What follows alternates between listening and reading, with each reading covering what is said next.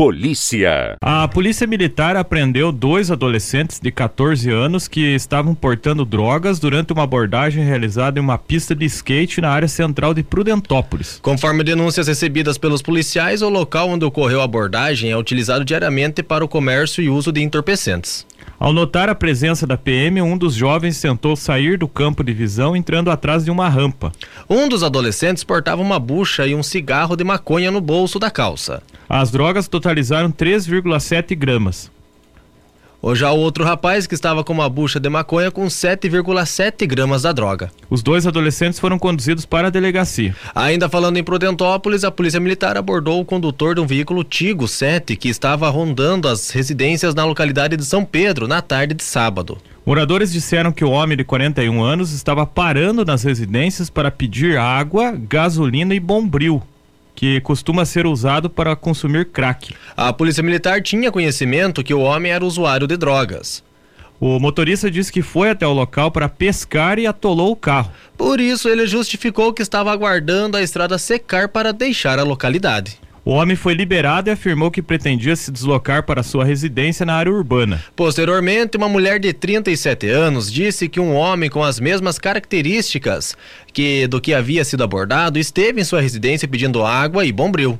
Na sequência, ele tentou agarrar o filho da moradora de seis anos que estava andando de bicicleta. O menino conseguiu fugir para dentro da residência. Já na noite de sexta-feira, a PM prestou atendimento em dois acidentes de trânsito em Prudentópolis. Na primeira situação, o condutor de um gol avançou a preferencial na esquina das ruas Mendes e Prudente de Moraes e colidiu contra o novo Space Fox.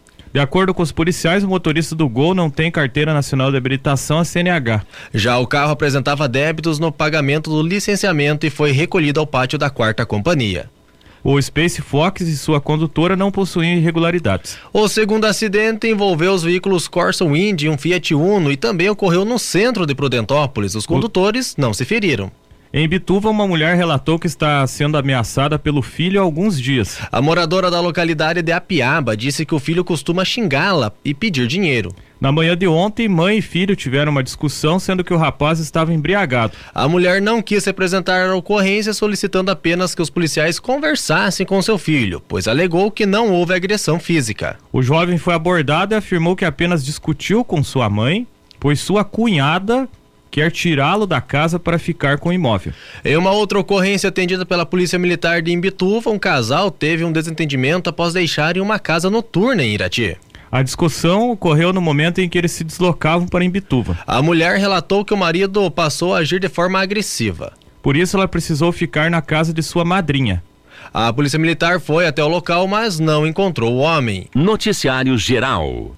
Hoje, terça-feira, acontece a sétima campanha de prevenção e diagnóstico do câncer bucal, que começou às 8 horas e segue até às 17 na Rua da Cidadania, no centro de Irati. Serão realizados exames clínicos com profissionais do Hospital Erasto Gettner de Curitiba, por meio do serviço de cirurgia bucomaxilar facial pelo Serviço de Cirurgia de Cabeça e Pescoço e pelo Centro de Projeto de Ensino e Pesquisa, além da Secretaria Municipal de Saúde e do Conselho Regional de Odontologia do Paraná.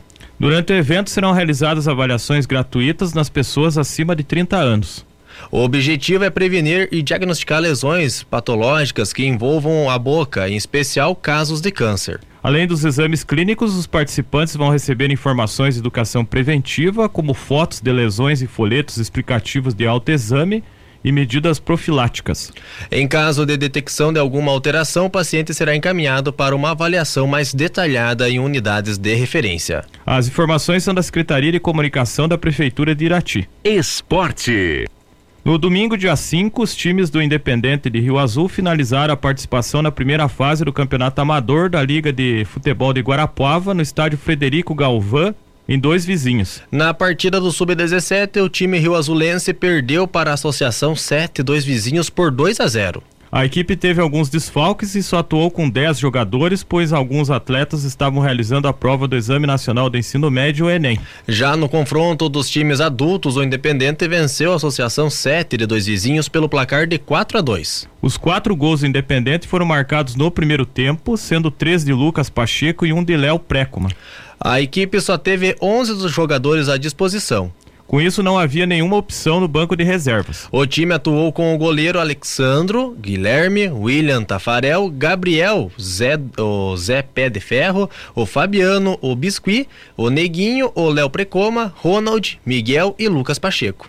Com os resultados, os dois times do Independente se classificaram para a semifinal. No Sub-17, o Independente ficou em quarto lugar, obtendo a última vaga, após levar vantagem sobre o Pitangão no saldo de gols. As duas equipes somaram 10 pontos na classificação. Já na semifinal, o Independente enfrentará o Danúbio, que foi o primeiro colocado com 13 pontos. O primeiro confronto será em Rio Azul. Já a partida de volta será no distrito de Entre Rios, em Guarapuava. Na disputa do adulto, o Independente foi segundo colocado na fase de classificação com 13 pontos. Na semifinal, o adversário será o Madeirite, que ficou na terceira colocação com 10 pontos. Como teve melhor campanha, o Independente fará o segundo jogo em casa. Já a primeira partida será disputada na Vila Madeirite, em Guarapuava. As datas e horários dos jogos de ida da semifinal serão homologadas nesta semana pela Liga de Futebol de Guarapuava, que organiza a competição. Esporte. Falando agora dos jogos em Rio Azul, o Campeonato Interbairros de Futsal, a semifinal acontece hoje, às 19h45. O Vila Bibi enfrenta o Cristo Rei A.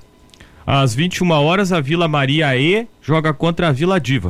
Já o Campeonato Comerciário, Industriário e Funcionários Públicos de Irati, a quarta rodada, acontece hoje no ginásio Fortunato Colasso Vaz.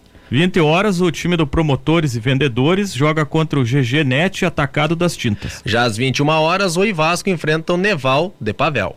Campeonato Imbituvense de Futsal, Dois jogos hoje da segunda divisão no ginásio municipal de Imbituva. Às 20 horas, o Palmar enfrenta o Mercenários. 21 horas, o Parceria joga contra o Lagoa. Já no Campeonato Brasileiro da Primeira Divisão, a 32 segunda rodada, ontem o Vasco ganhou de 1 a 0 do Botafogo. Com a vitória, o Vasco deixou a zona de rebaixamento e está em 16º lugar com 37 pontos. Com isso, o Cruzeiro entrou no Z4 da 17ª colocação com 37 pontos. Já o Botafogo permanece na liderança com 59 pontos, mas se mantém com a mesma pontuação do segundo colocado Palmeiras. Além disso, outros times estão próximos. O Bragantino é o terceiro com 58, um ponto a menos. Já o Grêmio está em quarto lugar com 56 pontos. O Botafogo, que no início do segundo turno chegou a abrir 13 pontos de vantagem para o segundo colocado, agora com muitos tropeços no segundo turno, vem de três derrotas seguidas. Viu os concorrentes diretos chegarem, agora ficou uma disputa equilibrada para definir o campeão brasileiro. E o jogo entre Santos e Cuiabá terminou empatado em 0 a 0. O Santos é o 14 colocado com 38 pontos. Já o Cuiabá está em 12 lugar com 41 pontos. Hoje, no Campeonato Brasileiro da Segunda Divisão, a 35 rodada será finalizada com dois jogos. Às 19 horas, o CRB enfrenta a Chapecoense. Às 21h30, o Criciúma enfrenta o ABC. Os avisos paroquiais. A paróquia Nossa Senhora da Luz está informando que o curso de batismo acontecerá no domingo com início às 13h30 na matriz. Já a paróquia Perpétuo Socorro informa que hoje às 19 horas tem hora santa vocacional. Noticiário Regional. O alagamento no cemitério de Uvaia, distrito rural de Ponta Grossa, chegou ao sexto dia ontem. De acordo com a prefeitura, 324 túmulos estão debaixo d'água. A comparação de imagens gravadas ontem, no dia 2 de novembro, feriado de finados, mostra que o nível da água subiu e mais túmulos ficaram submersos. De acordo com os moradores da região, a água começou a tomar conta do cemitério no dia 1 de novembro. Desde então só é possível chegar ao local de barco. A última medição oficial do Rio Tibagi, no distrito de Uvaia, foi feita às 9 horas do dia 3 de novembro. Indicou que o nível do rio estava em 11 metros,7, ou melhor, 11 metros e 70 centímetros, de acordo com o monitoramento hidrológico da Copel. A empresa afirma que não há dados mais atualizados porque a estação de medição sofreu danos durante a cheia e está em manutenção. O autônomo Márcio Stremel mora no distrito de Uvaia e afirma que a água está a cerca de um metro e meio acima do solo do cemitério. O morador também afirma que, que esta é a pior cheia do rio que ele já viu. A casa de Márcio também foi afetada pelo alagamento que alcançou o telhado da residência. Levantamento do Sistema de Tecnologia e Monitoramento Ambiental do Paraná, o CIMEPAR, aponta que no mês de outubro choveu acumulado a 314 milímetros em Ponta Grossa. A média histórica da cidade é de 172 milímetros no mês. Desde o dia 29 de outubro, dois dias antes da cheia atingir o cemitério de Uvaia, até o dia 13 de novembro, choveu acumulado a 74,4 milímetros na cidade. Pelo menos 110.866 pessoas foram diretamente afetadas pelas chuvas no Paraná desde o dia 26 de outubro. É o que indica o balanço mais recente da Defesa Civil divulgado ontem. Conforme o balanço, 1.079 pessoas estão desabrigadas e 5.050 pessoas estão desalojadas nos 138 municípios atingidos. No período, 13.134 casas foram danificadas e 80 totalmente destruídas, também de acordo com a Defesa Civil. As informações são do portal G1. Noticiário Geral. O senador Sérgio Moro, do União Brasil do Paraná, utilizou suas redes sociais para criticar a prova do Exame Nacional do Ensino Médio Enem aplicada domingo. Segundo ele, a avaliação tinha tido uma, entre aspas, doutrinação ideológica e teria sido, entre aspas, mal redigida. Moro, porém, escreveu incorretamente o nome do exame, que é aplicado anualmente desde 1998, postando a palavra Enem com N no final e não com M. Após internautas compartilharem a publicação do senador e ironizarem o erro, Moro corrigiu a postagem feita no antigo Twitter, colocando o nome correto da Enem. Ao entrar na publicação, aparece uma mensagem que ela foi editada às 20 horas e 31 minutos de ontem. Moro não foi o único parlamentar a errar o nome do exame nacional. A, senador, a ex-senadora Cátia Abreu, do Progressistas do Tocantins, também escreveu Enem com N no final, em uma postagem onde, onde criticava questões da prova. Diferentemente de Moro, Abreu fez uma a, a, senadora fez uma outra publicação pedindo desculpas pelo erro e dizendo que havia ficado, entre aspas, nervosa com o absurdo. O deputado federal José Medeiros, do PL do Mato Grosso, também não escapou do erro. Segundo ele, um item do Enem denominava o agronegócio. Medeiros também escreveu por quê incorretamente. O certo seria, entre aspas, porque isso é importante. Ontem, a Frente Parlamentar do Agronegócio, que conta com a participação de 344, 347 parlamentares do Congresso Nacional, defendeu que três questões da prova fossem anuladas e que o ministro da Educação, Camilo Santana, preste esclarecimentos em audiências na Câmara dos Deputados e no Senado Federal. Um dos itens que foram desaprovados pela bancada do agronegócio tratou sobre fatores negativos do agronegócio no Cerrado, citando a, entre aspas, superexploração dos trabalhadores e os efeitos de agrotóxicos. As outras duas questões abordaram a nova corrida espacial financiada por bilionários e o avanço da produção de soja e a sua consequência para o desmatamento da floresta amazônica. A Frente Parlamentar do Agronegócio também vai pedir informações sobre a atuação do Instituto Nacional de Estudos e Pesquisas Educacionais Anísio Teixeira, o INEP, que é a bancada organizadora do Enem, e detalhamento das, entre aspas, referências biográficas é, utilizadas para a construção do exame. Em nota, o INEP afirmou que as questões do Enem são elaboradas por professores independentes, selecionados por um edital público para colaboradores do Banco Nacional de Itens. Abre aspas, o INEP não interfere nas ações dos colaboradores selecionados para compor o banco. O processo envolve as etapas de elaboração e revisão pedagógica dos itens, além da avaliação pelo trabalho de uma comissão assessora, fecha aspas, diz o Instituto. As informações são do jornal Estadão Conteúdo. Noticiário Geral.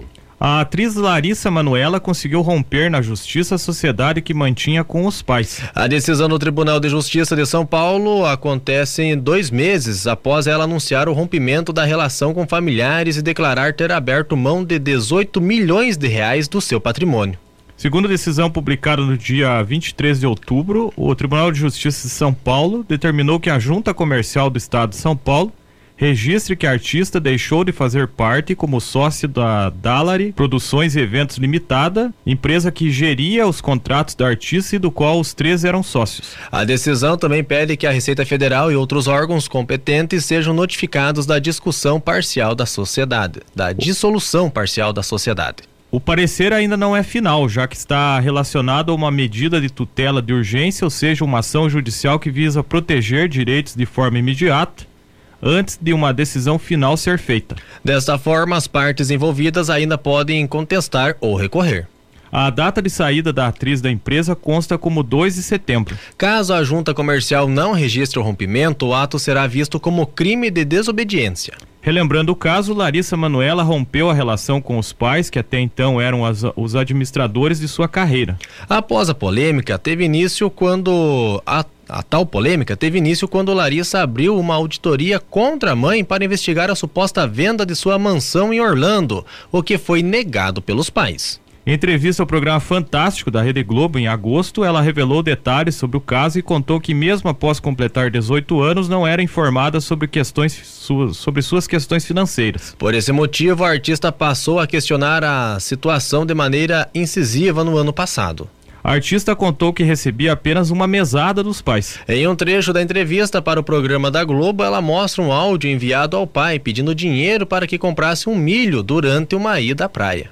Na ocasião, ela também explicou sobre sua decisão de abrir mão dos 18 milhões de reais. Abre aspas, eu tenho a plena certeza de que meu caminho vai me trazer grandiosas, grandes conquistas. Eu tenho só 22 anos. Eu tenho a plena consciência de que essa minha escolha é para dar conforto necessário para os meus pais. Fecha aspas, declarou ela. Em nota enviada ao programa na época, os pais da artista argumentaram que Larissa, entre aspas, faltava com a verdade abre aspas, acreditam ser extremamente triste e lamentável. Contudo, a opção pela ingratidão, pela indiferença e pelos desrespeitos aos pais, o que se recusaram a responder com os mesmos sentimentos à injustiça que estão sofrendo.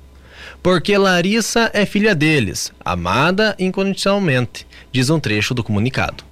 Na semana seguinte, a atriz voltou ao programa e disse que não tinha plano de saúde.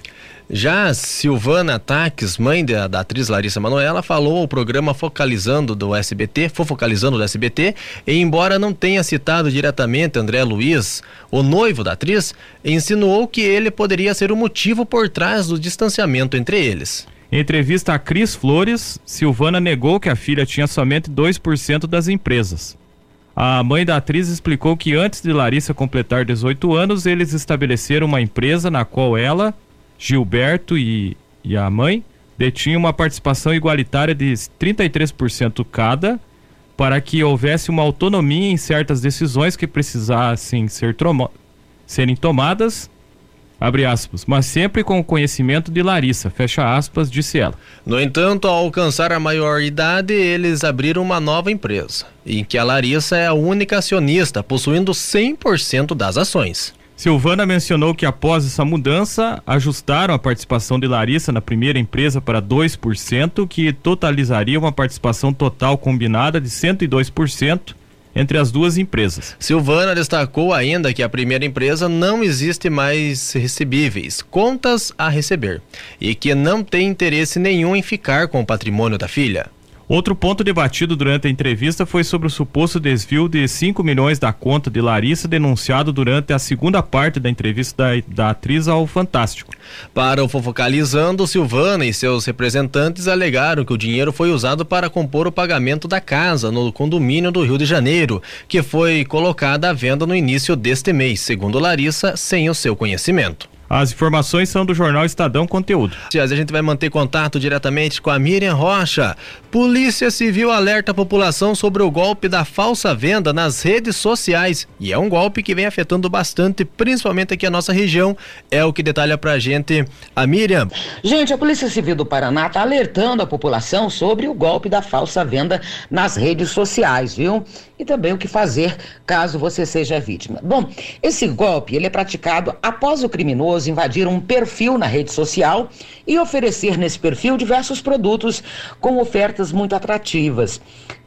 Segundo o delegado José Barreto, né, que é do Núcleo de Combate aos Cybercrimes, neste tipo de golpe são feitas publicações anunciando produtos com preços muito abaixo do mercado e aí em ótimo estado de conservação, né? Os golpistas, eles iniciam as negociações a partir do momento em que aparecem os interessados, ou seja, é, conhecidos dessa pessoa, né, que ele invadiu o perfil na rede social, né, que acabam sendo aí atraídos por ofertas achando que é o amigo que está vendendo alguma coisa. O delegado alerta que é necessário desconfiar caso algum contato esteja oferecendo produtos nas redes sociais com o argumento, né, de que está a fim de se desfazer de alguns objetos ou que está precisando do dinheiro para viajar ou para algum tratamento, né? Olha, para evitar que a rede social seja invadida, é importante desconfiar de qualquer link recebido e não clicar nesse link, tá? Uma outra dica é habilitar a verificação em duas etapas, de preferência por meio de um aplicativo autenticador. Com essa verificação, caso a pessoa clique no link, o cybercriminoso ele vai precisar do código, né, para poder invadir a conta e isso vai dificultar um pouco a situação dele. Caso seja vítima do golpe, o cidadão deve imediatamente fazer um boletim de ocorrência e olha, esse registro ele pode ser feito via internet, viu? No site da Polícia Civil de uma forma rápida, evitando aí deslocamentos desnecessários. Mas caso você é, queira fazer, né? É, esse documento de forma presencial, esse boletim, você pode ir também numa delegacia mais próxima de você. E olha, a vítima deve avisar os contatos aí, né, por meio de outros aplicativos ou até mesmo por telefone de que o perfil da rede social foi hackeado para que nenhum dos seus amigos aí, né, dos seus é, companheiros de, de internet acabem aí caindo no golpe. Bom, era essa informação que eu tinha para hoje, meus amigos. Um grande abraço a todos e é claro, né, que se Deus quiser, amanhã eu tô de volta. Tá aí, essa foi a Miriam Rocha trazendo informações pra gente é, direto da capital do estado. É importante essa informação, a questão dos golpes. Vamos prestar atenção. Às vezes você vê aquele anúncio é chamativo tudo mais, nunca deposite dinheiro sem antes ver o produto é, pessoalmente, sem ver ali na sua frente. Noticiário Estadual. O servidor comissionado Alexandro Pacheco, que trabalha como assessor na diretoria de inteligência da Controladoria Geral do Estado do Paraná, é investigado por su supostos acessos a dados sigilosos de sistema do governo estadual. O processo que a RPC teve acesso tramita na vara da Justiça Militar porque Pacheco é cabo da Polícia Militar, mas atualmente está cedido para a Controladoria. Em nota, o governo do estado disse que, abre aspas, tem como premissa não condenar as pessoas antes de encerrar o processo o processo investigativo, fecha aspas. A defesa de Alexandro Pacheco negou as acusações. A investigação interna foi aberta pelo chefe da Casa Militar, Sérgio Vieira Benício. O inquérito policial militar, que tem mais de 400 páginas, reúne depoimentos, testemunhas e informações sobre consultas ao sistema da Secretaria de Estado e de Segurança Pública. De acordo com os documentos, Alexandro Pacheco pediu em maio de 2021 para acessar os sistemas informatizados da PM. Na época, justificou que a medida teria sido necessária para, entre aspas, desempenho, é, pleno desempenho das funções de auxiliar no setor de tecnologia e comunicação da Casa Militar, cargo que ocupava na época.